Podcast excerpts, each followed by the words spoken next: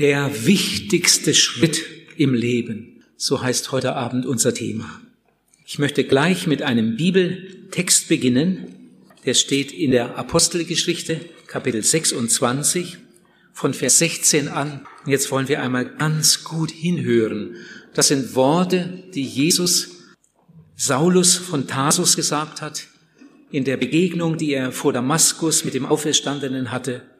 Da heißt es, Dazu bin ich dir erschienen, um dich zu meinem Diener zu machen und zum Zeugen für das, was du von mir gesehen hast und was ich dir noch zeigen will. Ich erwähle dich jetzt aus diesem Volk und aus den Heidenvölkern, zu denen ich dich sende. Du sollst ihnen die Augen öffnen, damit sie sich bekehren von der Finsternis zum Licht und von der Gewalt Satans zu Gott so werden sie die Vergebung der Sünden empfangen und das Erbteil zusammen mit denen, die sich durch den Glauben an mich heiligen lassen. Das sind Worte, die Jesus dem Saulus von Tarsus gesagt hat. Saulus von Tarsus, der später der große Völkerapostel wurde, der Apostel Paulus. Etwas wiederhole ich noch einmal. Du sollst ihnen die Augen öffnen.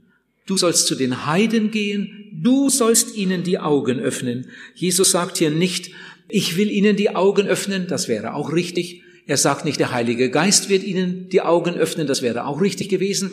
Jesus sagt, du sollst ihnen die Augen öffnen, damit sie sich bekehren von der Finsternis zum Licht und von der Herrschaft Satans zu dem lebendigen Gott. Ihr Lieben, immer wenn das Evangelium richtig verkündigt wird, ob das jetzt in einer solchen Versammlung geschieht oder in einer Jugendstunde oder in einer Kinderstunde, immer wenn das Evangelium richtig verkündigt wird, gehen den Menschen die Augen auf. Beim Zuhören gehen ihnen die Augen auf und dann kann es Veränderung im Leben gehen. Heute Abend möchte ich anhand der Bibel über drei ganz wichtige Punkte reden. Erstens möchte ich zeigen, dass alle Menschen verloren sind. Zweitens, dass es ohne Bekehrung, so nennt die Bibel das, keine Errettung gibt. Und drittens, dass Errettung eine persönliche Erfahrung ist. Wir sind hier in einer christlichen Veranstaltung.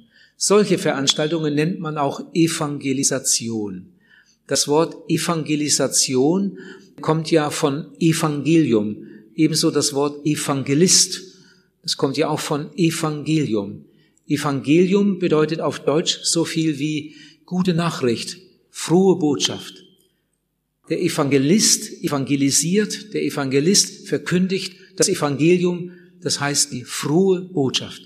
Das Evangelium von Jesus Christus ist die beste Botschaft, die es überhaupt gibt.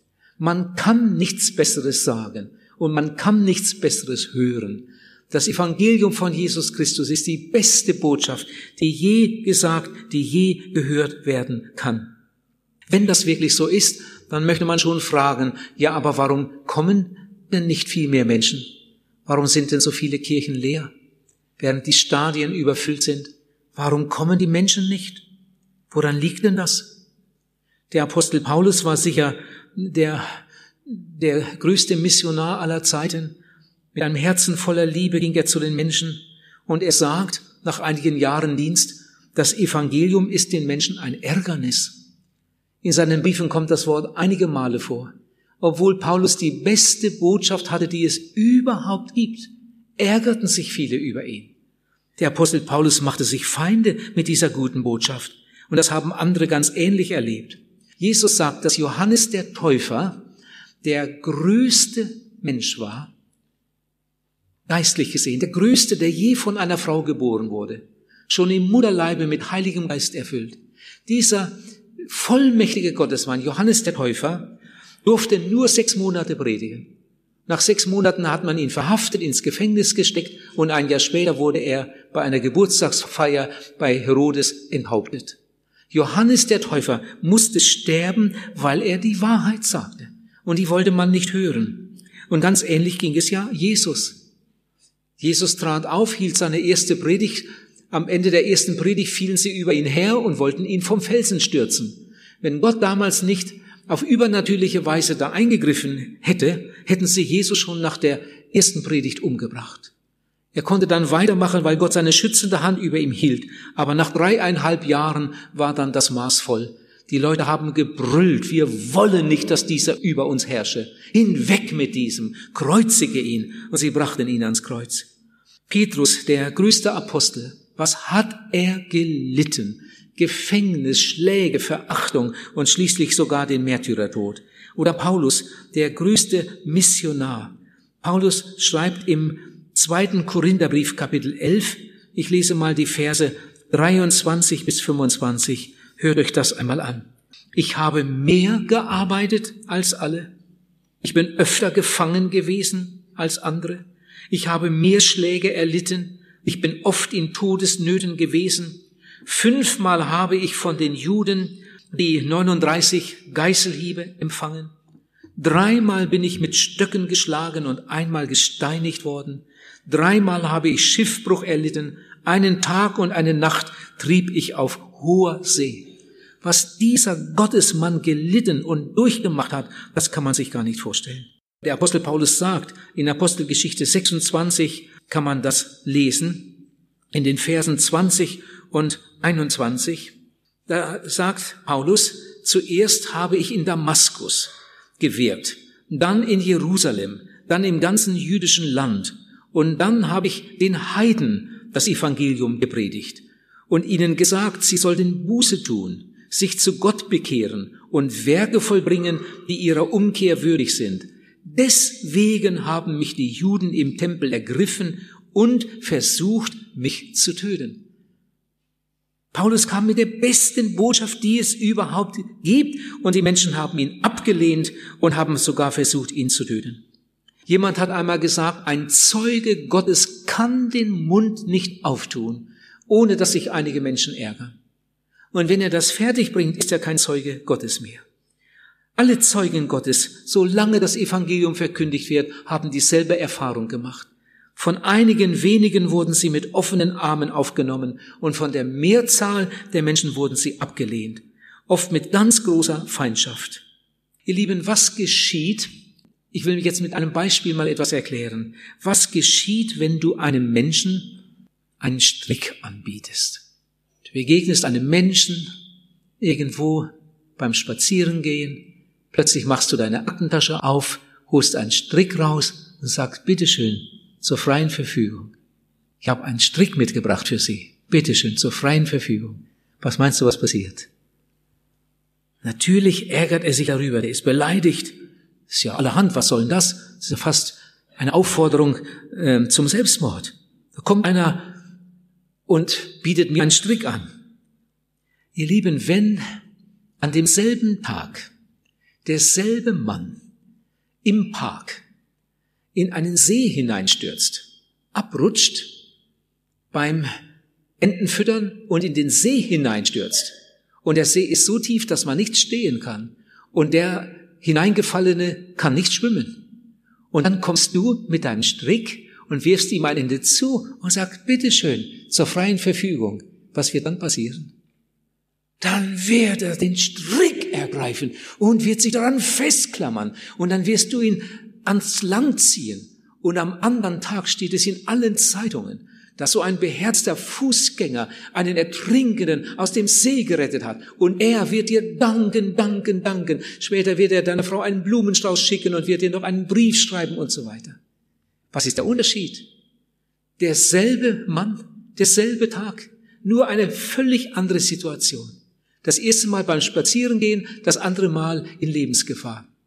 Ihr Lieben, was passiert, wenn du einem kerngesunden Menschen einen Arzt ins Haus schickst? Und der Arzt kommt da reingestürmt ins, ins Haus und er sagt, der Nachbar hat gesagt, Sie brauchen einen Arzt. Wie bitte? Kerngesund? Was soll denn das jetzt? Sie brauchen einen Arzt. Wenn der Mann aber am Verbluten ist, auf der Straße bei einem Verkehrsunfall schwer verletzt und du setzt dich ein und telefonierst sofort und der Notfallwagen kommt, der Arzt kommt und, und kann gerade noch eine Bluttransfusion machen und sein Leben retten, dann steht es am nächsten Tag in allen Zeitungen, was für ein gutes Werk du getan hast und der Mann, der wird dir ewig dankbar sein. Ihr Lieben, genauso ist das im Geistlichen. Das ist das Problem, dass die Menschen nicht sehen, dass sie in Lebensgefahr sind. dass sie nicht sehen, dass sie verloren sind. Die Menschen sehen das nicht. Sie wollen das nicht sehen. Und wenn du ihnen die rettende Botschaft bringst, das Evangelium ist auch so wie ein Rettungsseil. Wenn du ihnen das Evangelium bringst, statt dass sie es mit Freuden annehmen, sind sie sogar beleidigt, ärgerlich und lehnen es ab. In Krankheitsnot ruft man den Arzt.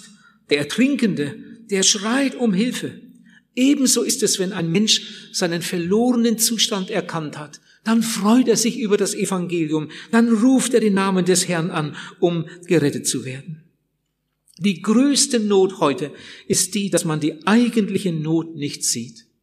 Der eine schimpft über die Alten und der andere schimpft über die Jungen, der eine schimpft über die Amerikaner und der andere schimpft über die Russen, aber seine eigene Not, die sieht er nicht. Sören Kierkegaard, dieser große Theologe schon in der Ewigkeit, ein ganz entschiedenes Gotteskind, Sören Kierkegaard hat gesagt, ich wäre ewig verloren, wenn ich nicht verloren gewesen wäre. Ein bisschen komischer Satz, aber im Zusammenhang versteht man ihn schnell. Und ich sage ihn noch einmal, ich wäre verloren gewesen, wenn ich nicht verloren gewesen wäre. Er will damit sagen, wenn ich nicht einmal erkannt hätte, dass ich ein verlorener Mensch bin, wäre ich ewig verloren gegangen, ewig verloren gewesen. Ich wäre verloren gewesen, ewig verloren, wenn ich nicht einmal meinen verlorenen Zustand eingesehen hätte. Einsicht ist der erste Schritt zur Änderung. Sündenerkenntnis ist der erste Schritt zur Errettung. Ich lese jetzt einmal ein paar Verse aus dem Römerbrief, die uns zeigen, wie Gott den Menschen sieht. Wir haben hier eine, eine ganz gute Erklärung oder Beschreibung des Menschen. Römer Kapitel 1 von Vers 29 an. Da steht, Römer 1, Vers 29 bis 32 lese ich mal. Die Menschen sind voll jeder Art Ungerechtigkeit, Schlechtigkeit, Habgier, Bosheit, voll Neid, Mord, Leid, Streit, Arglist, Niedertracht. Sie sind Zuträger, Verleumder, Gottesverächter, Frevler. Sie sind hochmütig, prahlerisch, erfinderisch im Bösen, den Eltern ungehorsam. Sie sind unvernünftig, treulos, lieblos, unbarmherzig. Sie wissen genau, dass nach Gottes Rechtsordnung diejenigen den Tod verdienen, die so leben. Aber sie machen es nicht nur selber so, sondern sie spenden sogar noch denen ihren Beifall, die ebenso leben. Da haben wir eine Beschreibung des Menschen. So sieht Gott den Menschen. Und in Römer Kapitel 3 von Vers 10 bis 18, den Abschnitt lese ich jetzt auch noch, da haben wir unsere Visitenkarte. Da steht, da ist keiner, der gerecht ist, auch nicht einer. Da ist keiner, der verständig ist. Da ist keiner, der ernstlich nach Gott sucht. Sie sind alle abgewichen und allesamt verdorben.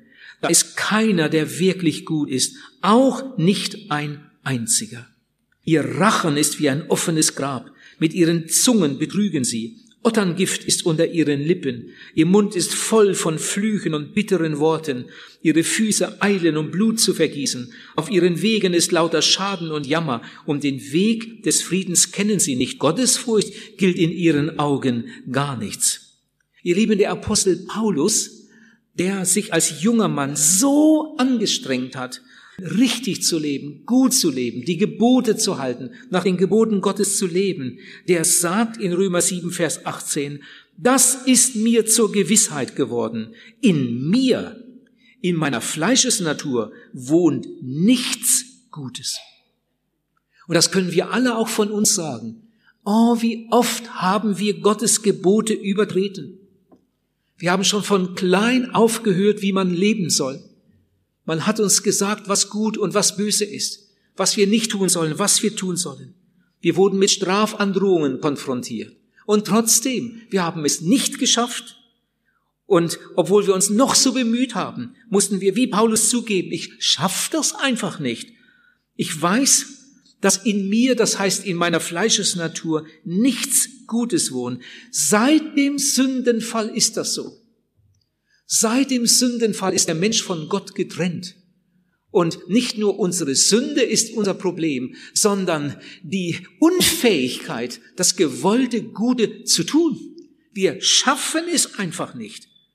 Der 80-jährige Goethe hat einmal gesagt, wollte ich mich ungehindert gehen lassen, so würde ich mich selbst und meine Umgebung zugrunde richten. Natürlich ließ Goethe sich nicht ungehindert gehen.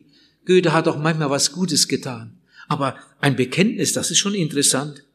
Wollte ich mich ungehindert gehen lassen, so würde ich mich selbst und meine Umgebung zugrunde richten. Die Bibel sagt, das menschliche Herz ist eine Mördergrube. Und dann meint Gott nicht irgendjemanden im Busch, sondern damit meint er dich und mich. Dein Herz, mein Herz. Das menschliche Herz ist eine Mördergrube. Die Bibel sagt, wir sind böse von Jugend auf. Das können wir doch schon im Sandkasten beobachten, im Kindergarten, in der Schule, in der Pause, im Betrieb, in der Politik. Ihr Lieben, ich weiß, dass nicht jeder von uns jede Sünde getan hat. Vielleicht kannst du mit gutem Gewissen sagen, ich habe noch nie die Ehe gebrochen. Du sagst, ich habe so eine wunderbare Ehe. Das würde ich nie tun. Wir haben so eine glückliche, wunderbare Ehe. Ich würde das nie tun. Ich will doch nicht meine Ehe aufs Spiel setzen. Vielleicht kannst du mit gutem Gewissen sagen, ich stehle nicht. Warum soll ich stehlen? Ich habe alles, was ich brauche, mehr als ich brauche, habe ein Riesenerbe gemacht und einen großen Betrieb. Ich verdiene so viel, ich könnte zehnmal davon leben. Warum soll ich stehlen? Aber dafür hast du etwas anderes getan. Vielleicht hast du gelogen. Vielleicht bist du lieblos. Vielleicht bist du neidisch, vielleicht bist du geizig oder irgendetwas. Es ist keiner unter den Lebenden, der ein sündloses Leben aufweisen könnte. Und ansatzmäßig ist jede Sünde in jedem Menschen. Nur bei dem einen ist mir die Sünde so richtig zur Ausreife gekommen, beim anderen mehr das andere, aber ansatzmäßig ist jede Sünde in jedem Menschen. In 1. Johannes 1, Vers 8 steht, wenn wir sagen, wir haben keine Sünde, so betrügen wir uns selbst. In Römer 3, Vers 23 steht, wir haben alle gesündigt und sind von der Herrlichkeit Gottes ausgeschlossen. Der Apostel Paulus sagt, da ist kein Unterschied. Sie haben alle gesündigt und sind von der Herrlichkeit Gottes ausgeschlossen. Paulus sagt, da ist kein Unterschied. Denkt doch jetzt einmal ganz gut mit. Wir machen ja immer Unterschiede. Wir sagen, das ist ein Mörder, ein Mörder. Wie schrecklich. Wie kann man nur so etwas tun?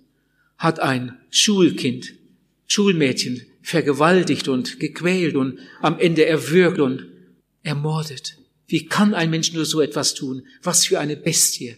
Das ist ja eine furchtbare Sünde. Mord. Diebstahl, ja, Diebstahl ist auch schlimm, aber Diebstahl ist längst nicht so schlimm wie Mord. Und Lüge, also Lüge, nun, das ist auch nicht gut. Lüge, das ist eigentlich auch was Schlechtes. Aber Lüge ist doch längst nicht so schlimm wie Diebstahl. Und Neid, Neid oder Stolz, na ja, ist auch nicht das Beste, aber Neid. Das ist längst nicht so schlimm wie Lüge. Ihr Lieben, wie kommen wir dazu, diese Unterschiede zu machen? Wie kommen wir dazu? In der Bibel steht, es ist kein Unterschied. Sünde ist Sünde, jedenfalls in Gottes Augen. Sünde ist Sünde. Der Sündenfall passierte durch eine einzige Sünde. Eine einzige Sünde. Und die bestand nur darin, dass sie etwas aßen, was Gott ihnen vorenthalten hatte. Und die Katastrophe war perfekt. Das war die größte Katastrophe, die diese Welt je gesehen hat, der Sündenfall. Sünde ist Sünde. Die Bibel sagt, es gibt keinen Unterschied. Sie haben alle gesündigt und sind von der Herrlichkeit Gottes ausgeschlossen. Die Bibel sagt, die Lügner sind draußen. Die werden das Reich Gottes nicht sehen. Die Stolzen kennt der Herr von ferne. Sie sind ihm ein Gräuel. Der Apostel Paulus hatte, bevor er Jesus begegnete, eine ganz hohe Meinung von sich. Er hat sich ja so angestrengt, nach den Geboten Gottes zu leben. Er sagt, er war sogar eifriger als alle seine Altersgenossen. Und er hatte von sich eine hohe Meinung. Und er sagt, nach dem Gesetz war ich eigentlich unsträflich. Und später sagt dieser Mann, aber in den Augen Gottes war ich der größte von allen Sündern. Warum? Er war gegen die Bekehrung. Er war gegen die Bekehrten. Er war gegen Jesus. Ihr Lieben, so, so weit kann ein Mensch kommen. Man kann sogar Theologie studieren und gegen die Bekehrung sein. Man kann sogar Theologie studieren und gegen die Bekehrten sein. So war das bei Saulus von Tarsus. Aber dieser Mann begegnete Jesus und er bekannte seine Sünde. Er bekehrte sich. Er nahm Jesus auf als seinen Heiland und Erretter. Und er wurde der größte Missionar aller Zeiten. Und später schrieb er im Römerbrief, Kapitel 2, Vers 4 steht das, merkst du nicht, dass dich Gottes Liebe zur Bekehrung ruft? Merkst du nicht, dass dich Gottes Güte zur Buße leiten will? Ein Dichter sagt, sieh doch dein Leben an, wie du gelebt, und dann erkenne dran, was davon besteht. Wenn du nicht Jesus hast, wird dein ganzes Tun einst in der Ewigkeit in Staub und Asche ruhen. Das war der erste Punkt. Ich habe vorhin gesagt, ich will zeigen, dass alle Menschen verloren sind. Jetzt kommen wir zum zweiten Punkt. Ich möchte zeigen, dass es ohne Bekehrung zu Jesus Christus keine Errettung gibt. Gott will uns retten. Gott ruft zur Bekehrung. Da hatten wir irgendwo eine Evangelisation und ein Bauer aus einem Ort kam einige Male ins Zelt und hörte die Botschaft und irgendwie hat ihn das berührt und hat schlecht geschlafen. Das hat ihn unheimlich beunruhigt. Stimmt das wirklich, was der da jeden Abend sagt? Du musst dich bekehren. Du musst dich bekehren. Du musst von neuem geboren werden. Sonst gehst du verloren. Wenn du gerettet werden willst, musst du eine Entscheidung für Jesus treffen. Am nächsten Tag war der Bauer im Garten beschäftigt. Sein Nachbar, auch ein Bauer, war Kirchenvorsteher der ging auch jeden Sonntag mit seiner Frau in die Kirche, während er kaum einmal ging. Und dann ist er zum Gartenzaun und hat den Nachbarn gerufen, den Kirchenvorsteher, und hat gedacht, der muss es ja wissen. Der geht ja jeden Sonntag in die Kirche. Und hat gefragt, ähm, du, was denkst du darüber? Was denkst du darüber? Ich war jetzt ein paar Mal im Zelt und das hat mich unheimlich beunruhigt. Immer wieder wurde das erklärt und da wurde gesagt und was man machen muss, was man erleben muss, um gerettet zu werden. Und dann fragte den Kirchenvorsteher, was meinst du? Was muss man tun, um gerettet zu werden? Und dann sagt der Kirchenvorsteher, jetzt stell doch nicht so eine dumme Frage. Gott sei Dank sind wir alle Lutheraner und alle getauft. Stell doch nicht so eine dumme Frage. Gott sei Dank sind wir alle Lutheraner und alle getauft. Und damit hat sich's. Wenn man getauft ist, meint er, ist man Christ. Wenn man getauft ist, dann ist man ein Kind Gottes. Natürlich sollte man sich dann auch noch ein bisschen anstrengen und, und Gutes tun, aber wenn man getauft ist, dann, dann ist man für die Ewigkeit gerettet. Was für ein Irrtum. Was für ein Irrtum. Oh, wie viele, viele Menschen sind als Babys getauft, später gefirmt oder konfirmiert und geimpft. Alles obligatorisch. Sie werden gar nicht danach gefragt. Es wird einfach gemacht. Das und das und das und das. Das, was in der Bibel steht, wird Ihnen nicht einmal gesagt. Haben Sie nie erlebt. Alles Mögliche haben Sie erlebt. So richtig vorbereitet für die Hölle. Denn das, um was es eigentlich geht, das haben Sie nicht erlebt. Als Billy Graham in Deutschland evangelisierte, sagte er in einer Predigt, die habe ich damals gehört, du bist getauft und das passt ja für Deutschland. Denn in Deutschland sind ja sehr, sehr, sehr viele Menschen, alle evangelischen, katholischen, schon als Babys getauft. Billy Graham sagte, du bist getauft, aber du hast kein Leben aus Gott. Du hast den Namen, als lebtest du, aber in Wirklichkeit bist du tot. Ihr Lieben, es geht um Entscheidung für Jesus. Jesus sagt, wenn du dich nicht bekehrst, wirst du umkommen. Im Psalm 7 steht, und will man sich nicht bekehren, so hat Gott schon sein Schwert gewetzt und seinen Bogen gespannt und zielt. Die Bibel spricht ja manchmal in einer Bildersprache. Und gerade dann sollten wir ganz besonders aufmerksam hinhören. Und das ist hier ein ganz, ganz scharfes Bild. Und will man sich nicht bekehren, so hat Gott schon sein Schwert gewetzt und seinen Bogen gespannt und zielt. Wenn ihr euch nicht bekehrt, werdet ihr umkommen. In Ezekiel steht, Ezekiel 33, Gott will nicht, dass der Sünder in seiner Sünde sterbe, sondern dass er sich bekehre und lebe. Ich hatte eine Evangelisation in der Schweiz. Es war damals eine ziemlich kleine Veranstaltung und der Leiter der Gemeinde hatte mich gebeten, nach der Predigt an die Tür zu gehen und mich von den Leuten zu verabschieden. Und dann stand ich da und habe ich ihm die Hand gegeben, auf Wiedersehen, auf Wiedersehen, auf Wiedersehen. Gott segne Sie, auf Wiedersehen, auf Wiedersehen, alles Gute, auf Wiedersehen. Und dann nachher ging ich runter zum Seelsorgerraum. Als ich mich da so verabschiedete, gab es mit einmal eine größere Lücke und ich gab einer Frau die Hand und äh, dann passte das da gerade so hin. Dann habe ich diese Frau gefragt, äh, hat Ihnen die Versammlung gefallen? Dann sagt sie, ja, ja, eigentlich ja, eigentlich ja. Nur etwas hat mir nicht gefallen. Dass sie einige Male davon Bekehrung, Bekehrung geredet haben, Bekehrung, die Leute sollen sich bekehren. Ähm, also das hat mir nicht gefallen. Sie haben ja heute einiges aus ihrem Leben erzählt, aus ihrem Dienst.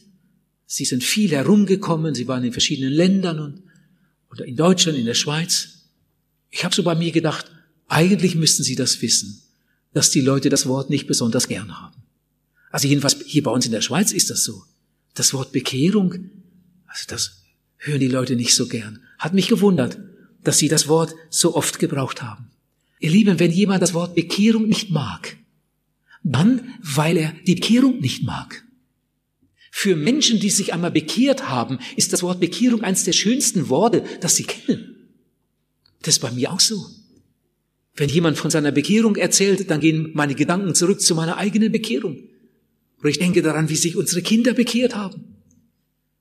Für mich eines der schönsten Worte, die es überhaupt gibt, das Wort Bekehrung. Da war irgendwo eine Evangelisation geplant und die Gemeinde wollte gerne im Voraus die Themen wissen. Sie wollten Einladungszettel und sogar große Plakate äh, drucken und die dann aushängen. Und da sollten die Themen draufstehen.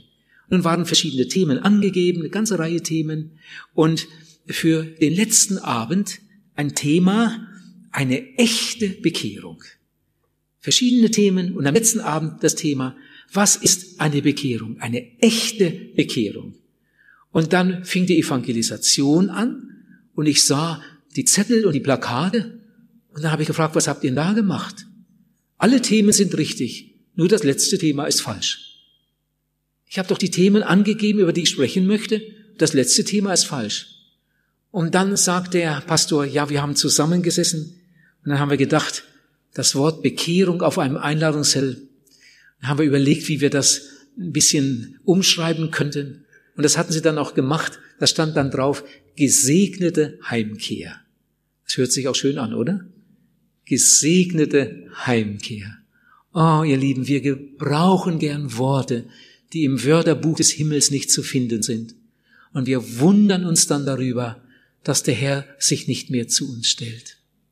Es gibt Prediger, die können ein ganzes Jahr predigen.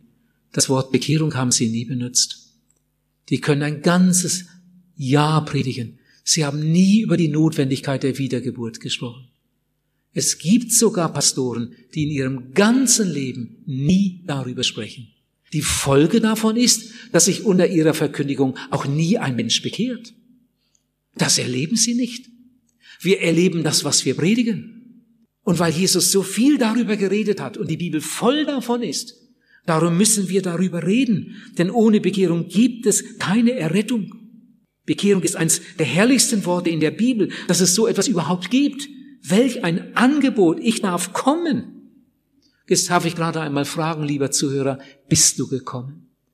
Kannst du erzählen von einer Erfahrung in deinem Leben, wo das passiert ist? Hast du eine Bekehrung erlebt? Ich erkläre gleich nochmal so richtig, um was es da eigentlich geht, was das eigentlich ist. Ich komme damit zum dritten Punkt. Was muss ich tun, um gerettet zu werden? Ich werde jetzt mal ein paar Minuten darüber gehen zu dem Apparat und mal mit Hilfe der weißen Wand da und ein paar Strichen und vielen Worten etwas erklären, was mir für heute auf dem Herzen liegt. Leider kommt das, was ich jetzt hier aufmale, nicht auf die CD. Alle, die diese Botschaft später im Internet hören oder vor der CD hören, die können das nicht sehen, was ich jetzt hier aufmale. Aber ich werde das so gut erklären, dass Sie sich gut vorstellen können, um was es da ging. Stellt euch einmal vor, nur mal angenommen, stellt euch einmal vor, da wäre Gott, der heilige Gott, der dreieinige Gott. Jetzt habe ich da ein Dreieck aufgemalt. Wenn ich jetzt frage, was meint ihr, warum ich ein Dreieck aufgemalt habe? Ich glaube, sogar die Kinder könnten sofort antworten und sagen, äh, der dreieinige Gott, jawohl, genau, daran habe ich gedacht. Der dreieinige Gott, Vater, Sohn und Heiliger Geist. Ihr Lieben, das ist ein Geheimnis, das kann kein Mensch verstehen. Obwohl viele Theologen versuchen, das zu erklären, sie verstehen es selbst nicht. Ich habe auch schon oft darüber geredet. Ich muss zugeben, ich verstehe das selbst nicht.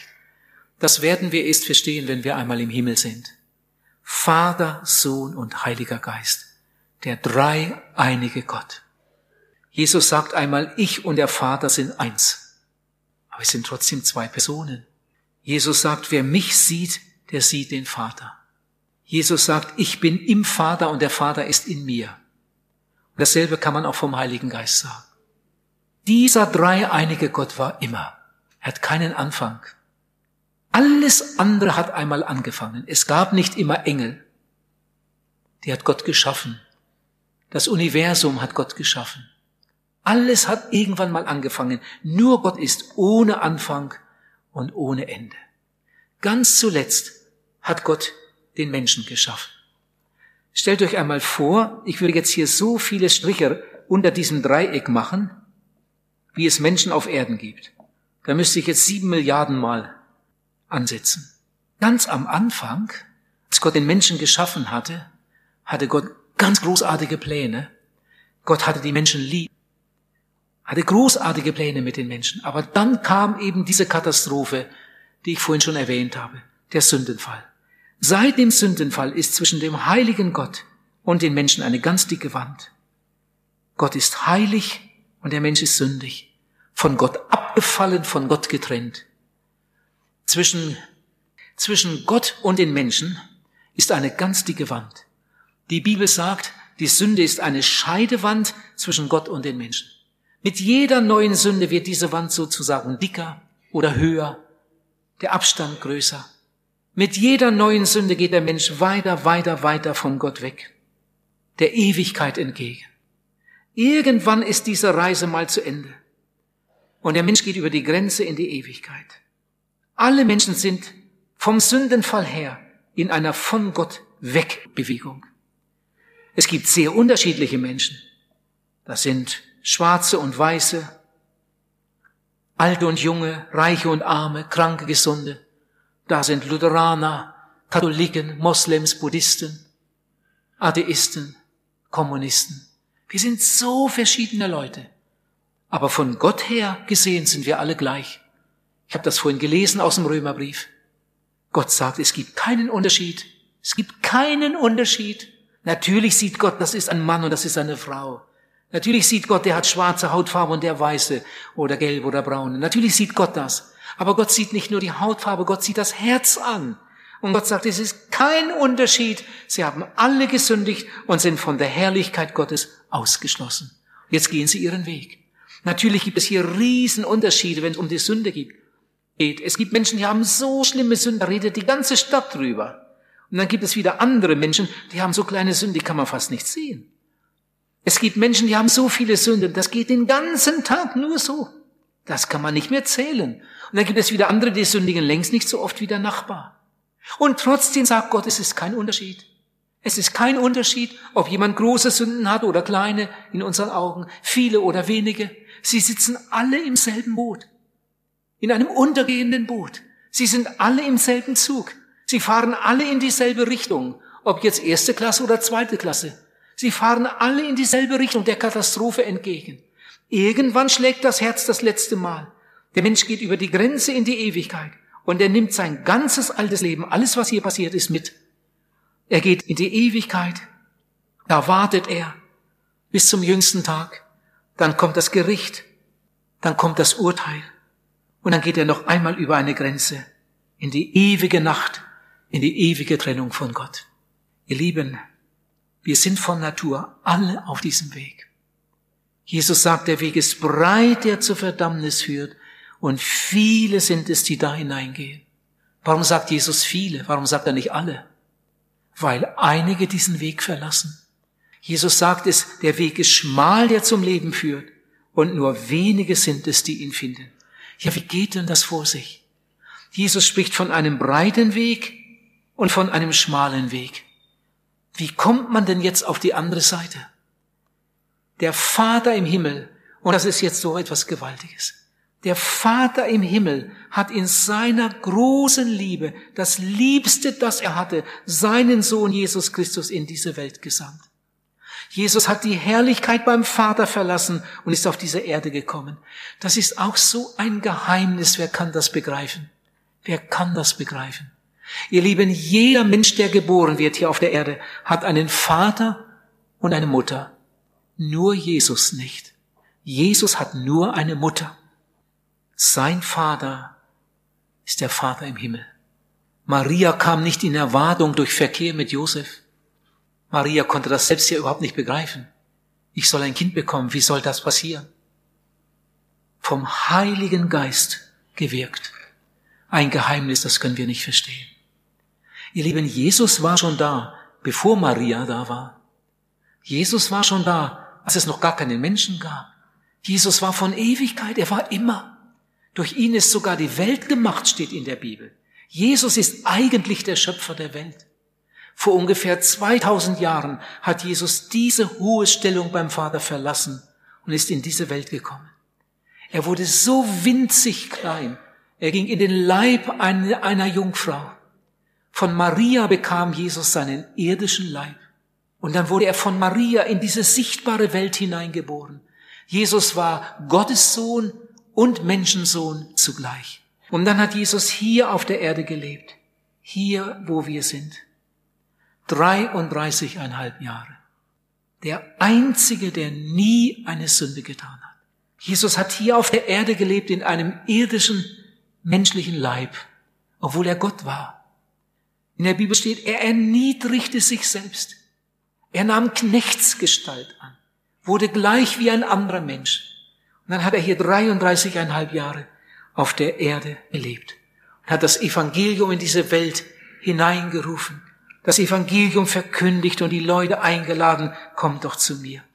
Als Jesus am Kreuz sein Leben gab, da starb einer, der nie eine Sünde getan hat, für Sünder, stellvertretend.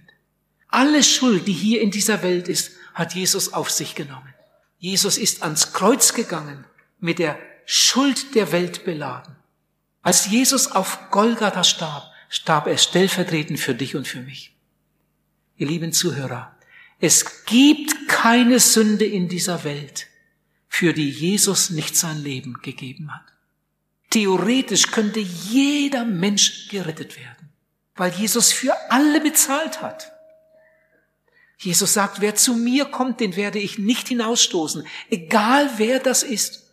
Und wenn heute Abend der schlimmste Sünder von ganz Deutschland oder von der Welt zu Jesus kommen würde mit seiner Sünde, der schlimmste Sünder. Jesus würde ihn mit liebenden Armen empfangen. Er würde ihm alle seine Schuld vergeben, von einer Minute auf die andere. Der schlimmste Sünder braucht nicht mehr Zeit, um gerettet zu werden, wie der, der immer so brav durchs Leben ging. Jesus sagt, ich bin die Tür. Wenn jemand durch mich eingeht, wird er gerettet werden. Wenn ein Mensch gerettet werden will für die Ewigkeit. Ich denke, das hat jetzt jeder verstanden. Ich kann mir nicht vorstellen, dass hier einer im Saal ist, der das nicht versteht. Sei denn, es wäre ein Baby. Aber um die Babys müssen wir uns auch keine Sorgen machen. Jesus hat gesagt, den Kleinen, den Babys, den Kindern gehört das Reich Gottes. Die Zeit der Unwissenheit übersieht der Herr. Aber die Zeit der Unwissenheit ist kurz. Das dauert gar nicht lange und dann erwacht das Gewissen bei dem Heranwachsenden. Und dann hört das Kind zum ersten Mal, du sollst nicht, du sollst. Gott liebt dich, Gott will dich.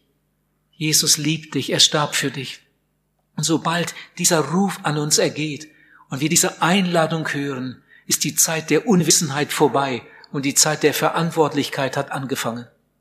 Und wir, die wir hier heute Abend sitzen, wir haben das alle verstanden. Jesus, der Sohn Gottes, der nie eine Sünde getan hat, ist stellvertretend für die verlorene Welt am Kreuz gestorben. Ihr Lieben, das hat kein anderer getan. Es gibt keine Religion, die retten kann. Das kann man alles vergessen. Das sind alles ganz arme, irregeführte, betrogene Menschen.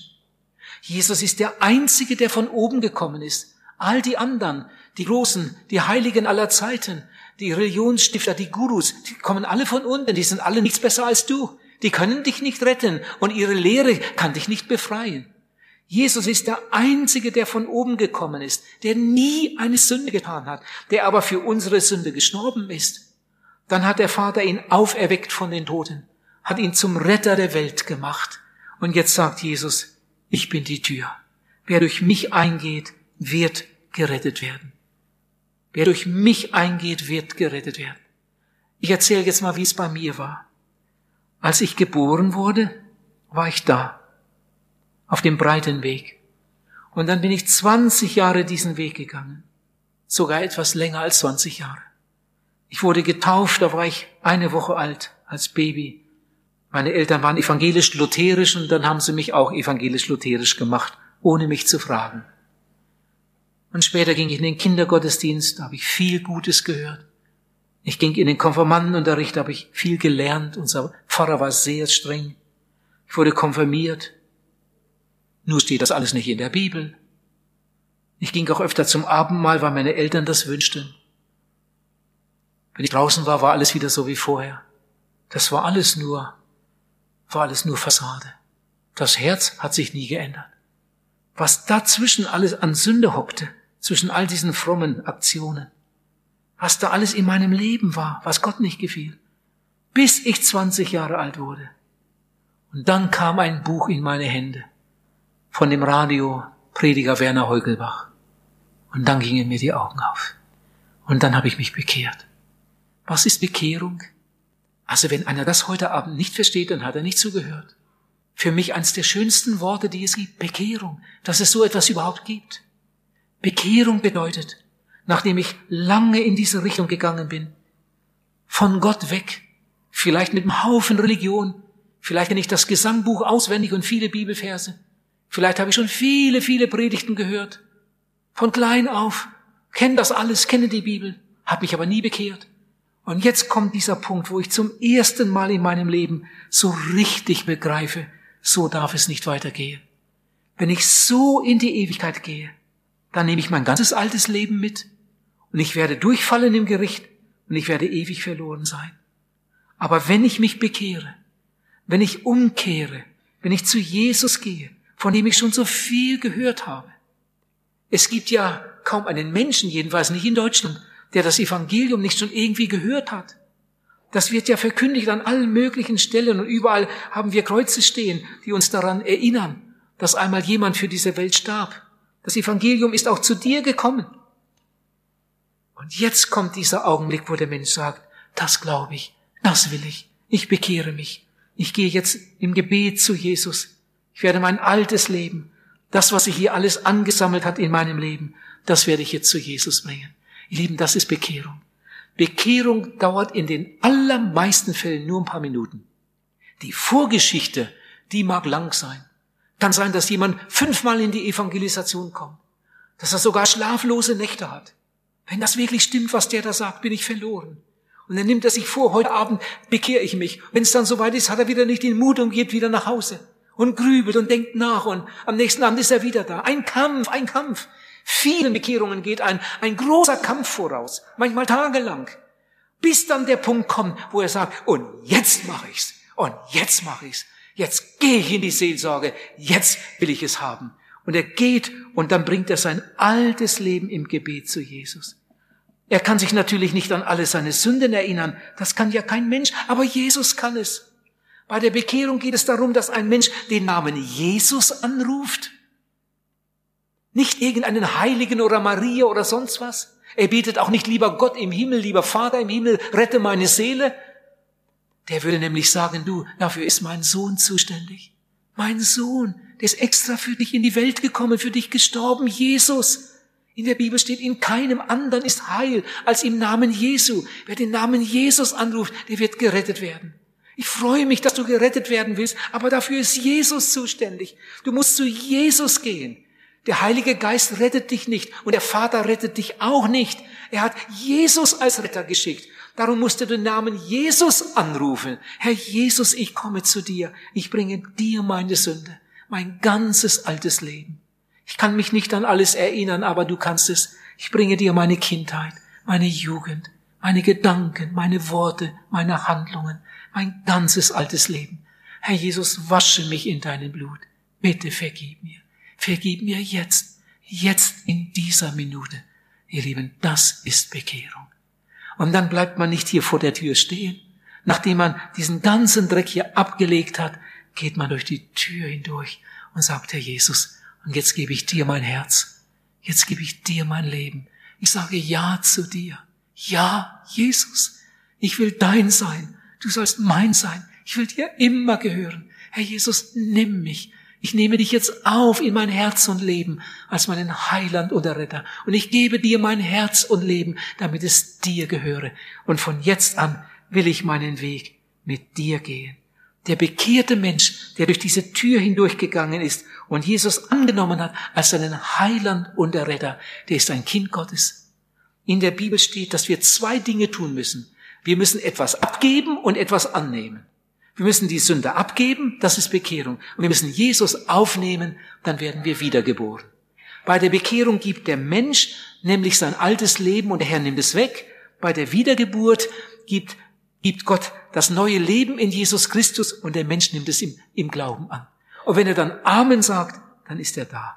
Und das ganze Gebet hat vielleicht nur ein paar Minuten gedauert.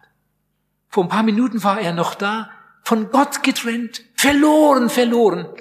Und jetzt hat er sich bekehrt und Jesus aufgenommen. Und jetzt ist er auf der anderen Seite. Der Himmel ist offen. Sein Name steht bereits, seitdem er hier über die Grenze gegangen ist, im Lebensbuch geschrieben. Da stehen alle Namen derer, die wiedergeboren werden. Wenn hier in Deutschland irgendwo ein Kind geboren wird, wird es sofort beim Standesamt eingetragen. Da muss man sich gar nicht drum kümmern. Man muss nur sagen, wie es heißen soll. Und dann wird es eingetragen beim Standesamt. Wenn ein Mensch wiedergeboren wird, dann wird sein Name eingeschrieben ins Lebensbuch des Lammes. Da müssen wir uns nicht drum kümmern. Wir sind Erben Gottes. Wir sind Miterben Jesu Christi. Wir gehören Jesus, dem Heiland. Und jetzt gehen wir mit ihm. Und wir sind gerade die ersten Schritte unterwegs. Dann treffen wir schon andere. Ja, du bist auch hier. Ja. Seit wann bist du denn bekehrt? Seit drei Tagen. Und du? Seit drei Jahren. Dann treffen wir wieder jemanden, den wir vielleicht früher, früher vor 20 Jahren getroffen haben als Arbeitskollegen. Inzwischen sind wir älter geworden. Mit einmal sehen wir den in der Gemeinde. Ja, sag mal, was machst du denn hier? Bist du auch bekehrt? Dann sagt er, ja. Seit wann denn? Ja, vor drei Jahren habe ich mich im Zelt bekehrt. Und du gehörst jetzt zu dieser Gemeinde? Ja. Ja, ich will mich auch dieser Gemeinde anschließen. Und noch mehr und noch mehr. Überall triffst du Leute, die bekehrt sind. Die meisten Leute sind auf diesem Weg. Sie gehen verloren. Und die kleinere Menge der Menschen ist auf diesem Weg. Das hat Jesus gesagt. Der Weg ist breit, der zur Verdammnis führt. Und viele sind es, die da hineingehen. Der Weg ist schmal, der zum Leben führt. Und nur wenige sind es, die ihn finden. Oft kommt dann gleich die Frage auf, ja, und wenn ich jetzt bekehrt bin und wenn ich jetzt wiedergeboren bin und mit Jesus gehe, ja, aber wie ist denn das? Ja, dann darf ich ja nie mehr sündigen. Nein, du solltest nie mehr sündigen. Aber es gibt keinen Menschen, der das schafft.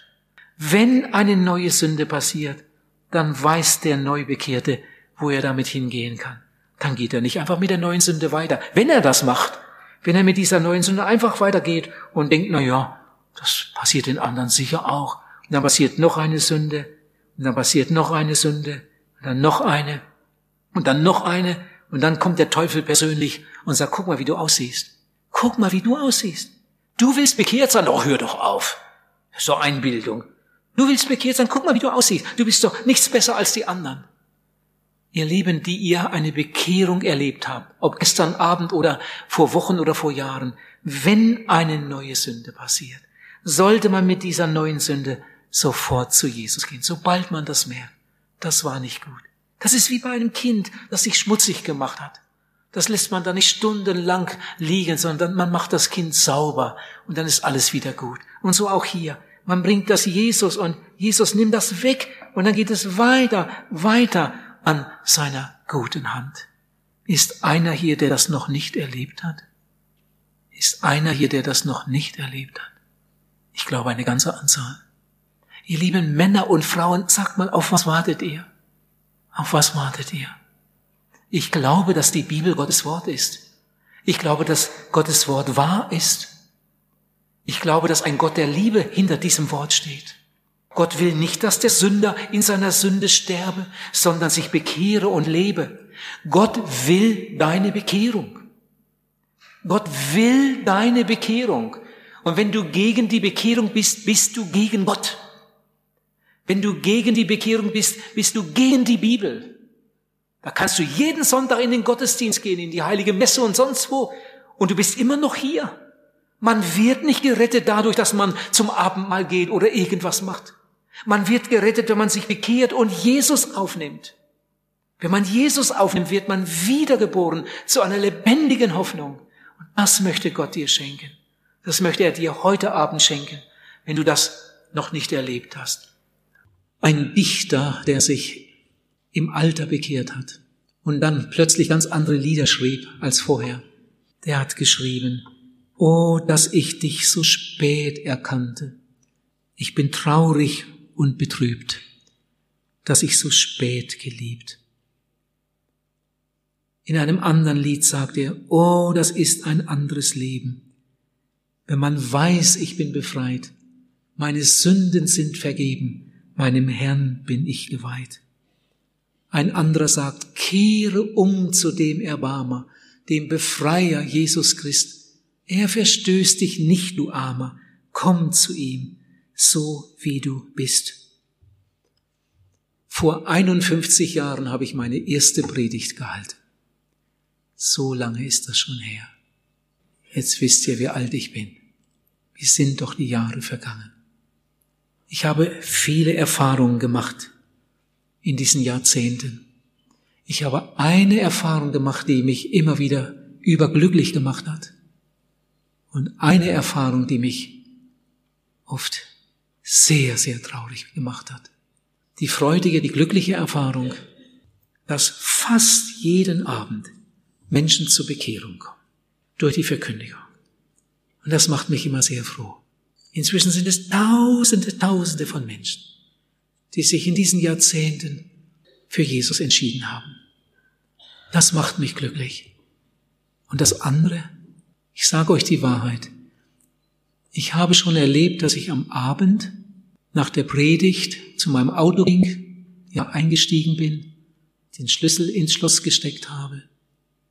Und bevor ich den Schlüssel umdrehte, habe ich nochmal so zurückgedacht, wie war das heute?